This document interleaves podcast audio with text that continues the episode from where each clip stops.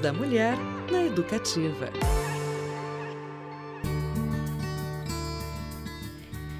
E nós terminamos hoje a nossa rodada de entrevistas em comemoração ao mês da mulher. Durante todo o mês de março, nós abordamos diversos assuntos que envolvem o universo feminino, como equiparação salarial, as cobranças em relação à aparência física, e nesse nosso último papo, vamos falar sobre violência.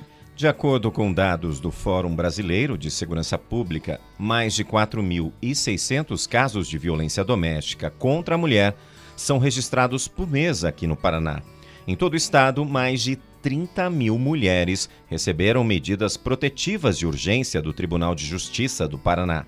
Sobre esse assunto, a gente fala agora com o Dr. Gilberto Guinoato, que é doutor em violência conjugal pela UTFPR, a Universidade Tecnológica Federal do Paraná e mestre em psicologia pela UFPR, a Universidade Federal do Paraná e professor de antropologia. Doutor Gilberto, seja bem-vindo ao Jornal da Educativa. Bom dia, muito obrigado pelo convite. É um prazer estar aqui com vocês e a possibilidade de me tornar útil para os ouvintes a respeito desse tema tão polêmico e trágico que é a violência contra a mulher no Brasil. Bom dia a todos. Bom dia. Professor, explica primeiro para a gente é, quais são os tipos de violência. Porque, infelizmente, é, a violência física é o que ganha mais destaque, é a que ganha mais destaque. E faz né, com que a gente pense e reflita mais sobre isso. Mas a gente precisa falar também dos tipos de violência invisíveis, que elas também acontecem e acabam prejudicando até mais, deixando mais traumas e cicatrizes nas pessoas, né? O senhor poderia explicar para a gente quais são essas, esses tipos de violência? Olha, existem a, a violência, ela existe, ela possui várias faces, né? Várias dimensões. Então, você bem colocou, aquilo que mais causa impacto ah, aos olhos é a violência física. É, mas não existe, não existe violência física sem é, a violência psicológica, a violência da humilhação, a violência da ameaça, a violência do cerceamento, a violência da depreciação. É, então nós vemos, por exemplo, é, esse, tipo de, de violência é, oculta, furtiva, né, onde ela não se torna visível aos olhos, mas ela é constante nas relações de casais conturbados, né? É, então é, é, uma violência que aparentemente a, a, o senso comum não dá o devido valor a ela, uh, mas ela é uma companheira assídua diária de casais de mulheres que permanecem com parceiro violento. E também é importante esclarecer que é, existem, é, dá para fazer uma separação, tem dois tipos de violência né, de situação de violência contra a mulher. Uma onde a mulher não tem contato quase com o agente agressor ou mal conhece, né, uma violência uhum. no trânsito, que é muito comum, é, as mulheres serem xingadas no trânsito, ela não conhece o, o agressor. Né? E há violência onde a mulher permanece, é, violências de casais, onde ela permanece vivendo longos anos em situações de violência, que foi o trabalho da minha tese aí de pesquisa de doutorado a respeito dessa situação de casais que permanecem. Então, a, a, as mulheres, é, quando não conhecem o parceiro, é, elas estão à mercê aí de um país, é, de um Brasil que é uma sociedade assim tremendamente violenta. Esses são os outros dados que que não são tão publicados porque geram um estarrecimento à população. É, mas o Brasil é uma sociedade profundamente violenta. As relações, a violência no Brasil se tornou uma forma de relacionamento. Só para só para dar um dado para os ouvintes, o país, o Brasil, é o país que tem o maior número de católicos do mundo, é o, o Brasil é o país que tem o maior número de espíritas do mundo e os evangélicos em plena ascensão. Então, supostamente, deveria ser um, um país do amor. Né? No entanto, ah, no Brasil, amai-vos uns aos outros se tornou odiai-vos uns aos outros, porque, paradoxalmente, esse dado religioso, o Brasil é a nação que mais mata é, por homicídio é, do planeta, ou seja, é o primeiro lugar do, do mundo que mais comete homicídios é, no planeta. Então é, uma, é um país violento, paradoxal, e essa violência recai, evidentemente, sobre as mulheres, porque é o quinto país que mais mata mulheres no planeta, Giovanni. É um absurdo, né, doutor Gilberto? É assustador. O senhor falou da questão do relacionamento, né? Por que, que muitas mulheres, às vezes, nem percebem que estão num relacionamento considerado abusivo e como elas conseguem não, não, e não conseguem sair Sim. dele, né? É complicada essa situação também. Olha, a, quando aí que vê, esse grande problema, por exemplo, uma coisa é, são mulheres de baixa renda que dependem financeiramente uhum. é, do, do, parceiro e que se sujeitam é, a uma situação vexatória. Embora, embora, Vinícius, a, as estatísticas mostram que nas famílias de baixa renda o provedor é a mulher. Né? É, ela que é a provedora, além, de, além de, de, do problema da relação, de relação conturbada e violenta, uhum. ela, além de trabalhar é, é, fora, ela trabalha em casa quando chega e é a provedora, é a fonte de renda.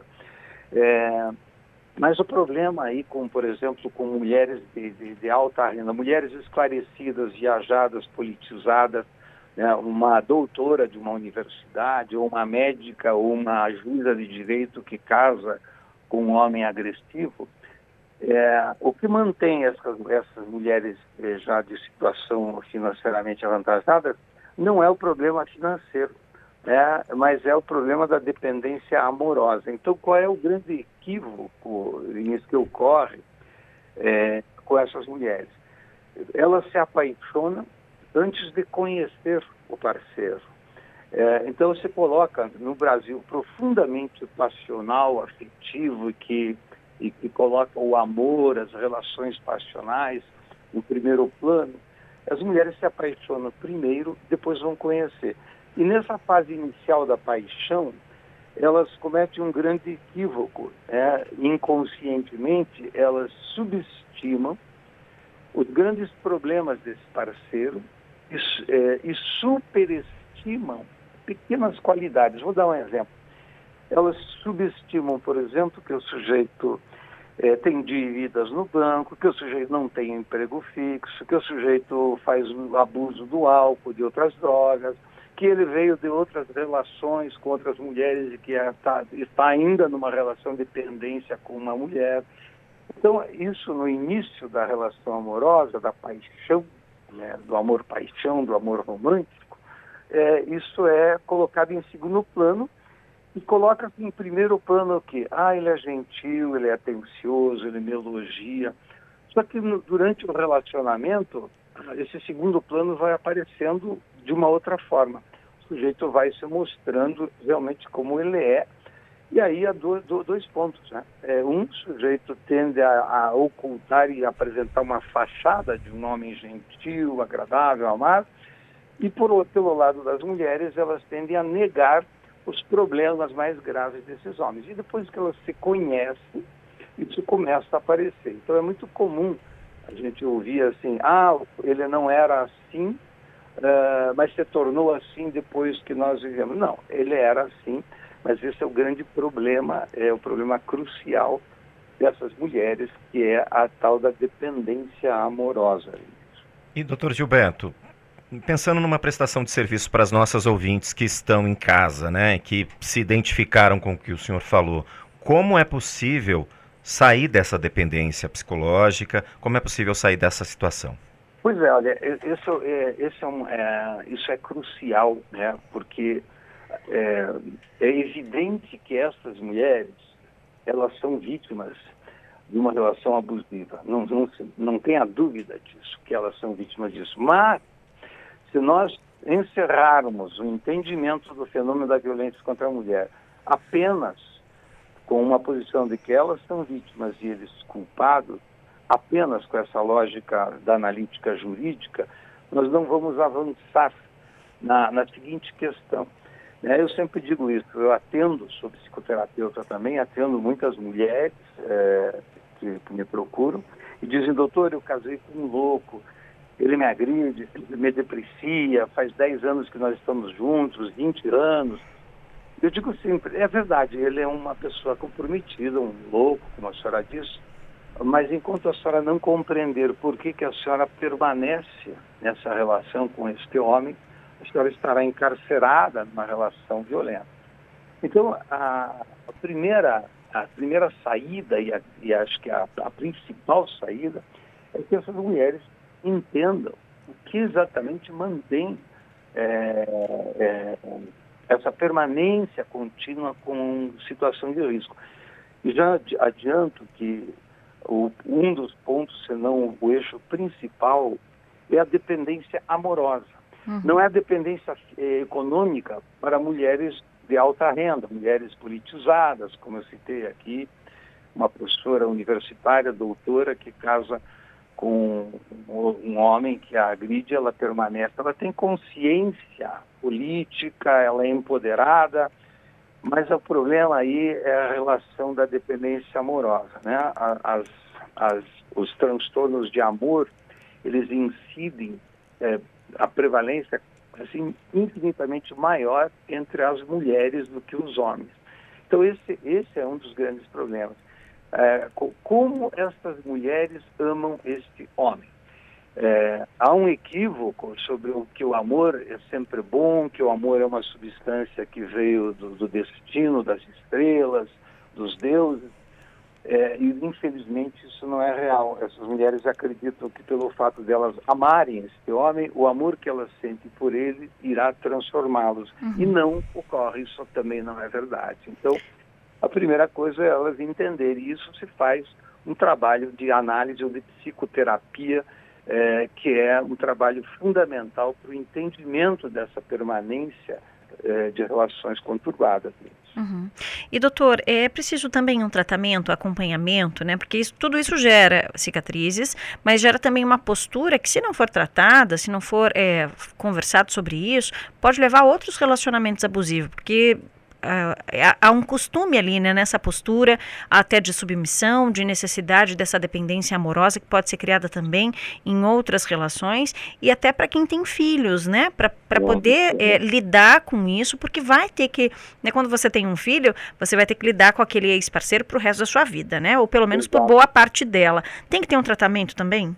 Veja, é, evidentemente que sim, é necessário, é fundamental, é porque esse tratamento, entre aspas, é a, é a possibilidade que elas têm, um lugar que elas têm de compreender por que, que elas permanecem.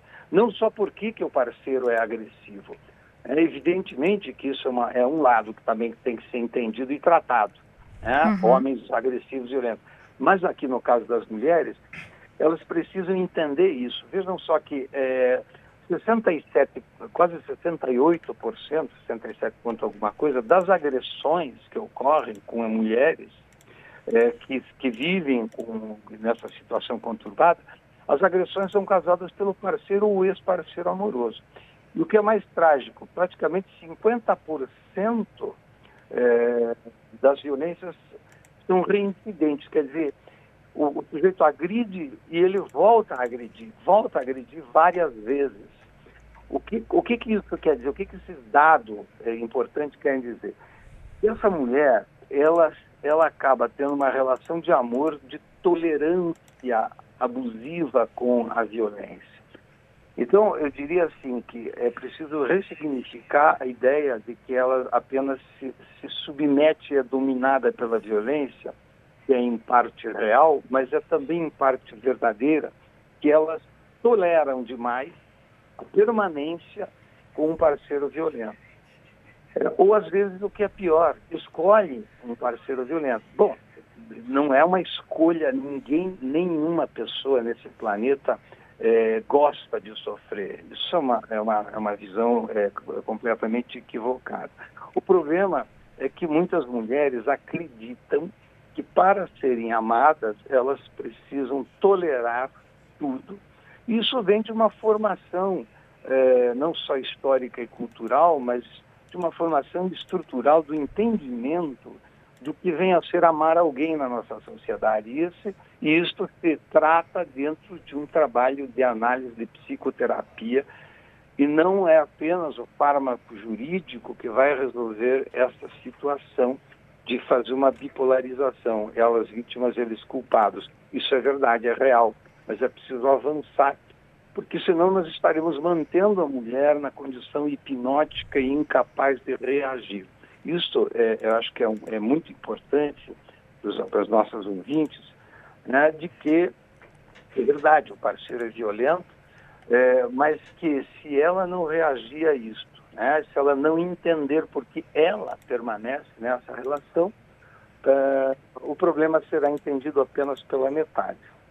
Ah, e doutor Gilberto, é, quais as consequências dessas violen dessa violência né, nas relações? O senhor inclusive mencionou que o senhor tem uma pesquisa, né, a sua tese é sobre o tema. Sim, é, a, a, uma, da, uma das consequências trágicas é, é, a categorização depois que vem. É, primeiro, elas acabam repetindo, né, trocando aquilo que o senso comum chama de seis por meia dúzia, é, elas acabam saindo de uma relação violenta e caindo numa outra relação, onde inicialmente elas dizem, bom, agora finalmente encontrei um cara que não é violento, etc. Depois de um tempo de relação, ela se dá conta que repete.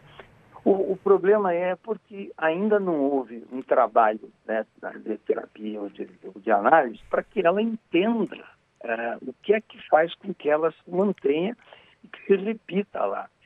Veja que existe o, o, MADA, né, Mulheres que Amam Demais uhum. Anônimas. Existe no mundo inteiro isso. Inclusive, na minha tese, eu fiz um, uma das entrevistas anônimas com essas mulheres. Eu cataloguei em torno de mil, mil casos de mulheres classe média, que permanecem nessa relação. Então, a, as consequências é, são muito trágicas, além das, do, do, ferimento psicológico que existe nessas mulheres, não estou nem falando da, das, das cicatrizes físicas, mas aqui da violência psicológica, que às vezes ela, ao longo de 10, 20 anos, é, isso se torna trágico. Imagine é mais ou menos como ter uma criança numa situação de violência por 10 anos. É, as consequências disso são muito trágicas. O problema é evitar que essas mulheres repitam, é, o que é muito comum. As mulheres do Mada dizem assim: nós temos o dedo podre, nós escolhemos. E isso é fundamental para essas mulheres, que elas aprendam a, a fazer novas escolhas. Tá?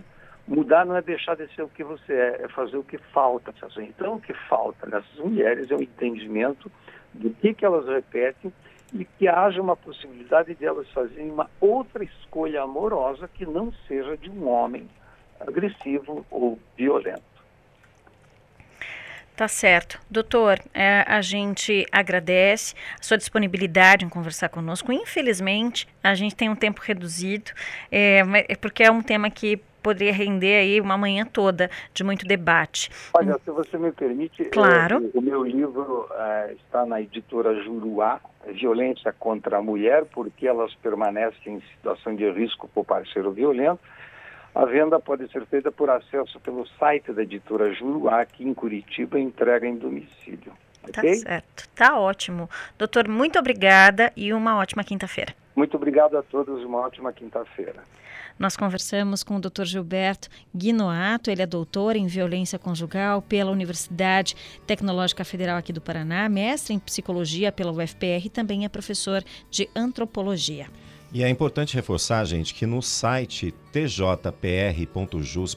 o site do Tribunal de Justiça do Paraná, você encontra a rede de enfrentamento né, para as mulheres que passam por essa situação de violência. Lá você tem o serviço né, e o endereço da Casa da Mulher Brasileira, da Patrulha Maria da Penha, das Casas Abrigo, da Central de Atendimento à Mulher, o Ligue 180, dos Centros de Referência à Mulher, os CRANS, Centro de Referência à Assistência Social, que pode dar o apoio psicológico a essas mulheres, defensorias da mulher, delegacias especializadas ao atendimento da mulher e a Federação dos Conselhos de Comunidade do Estado do Paraná, que podem prestar todo o atendimento aí à mulher vítima de violência, entre outros serviços. Então o site é o tjpr.jus.br. Agora são 8 horas e 25 minutos.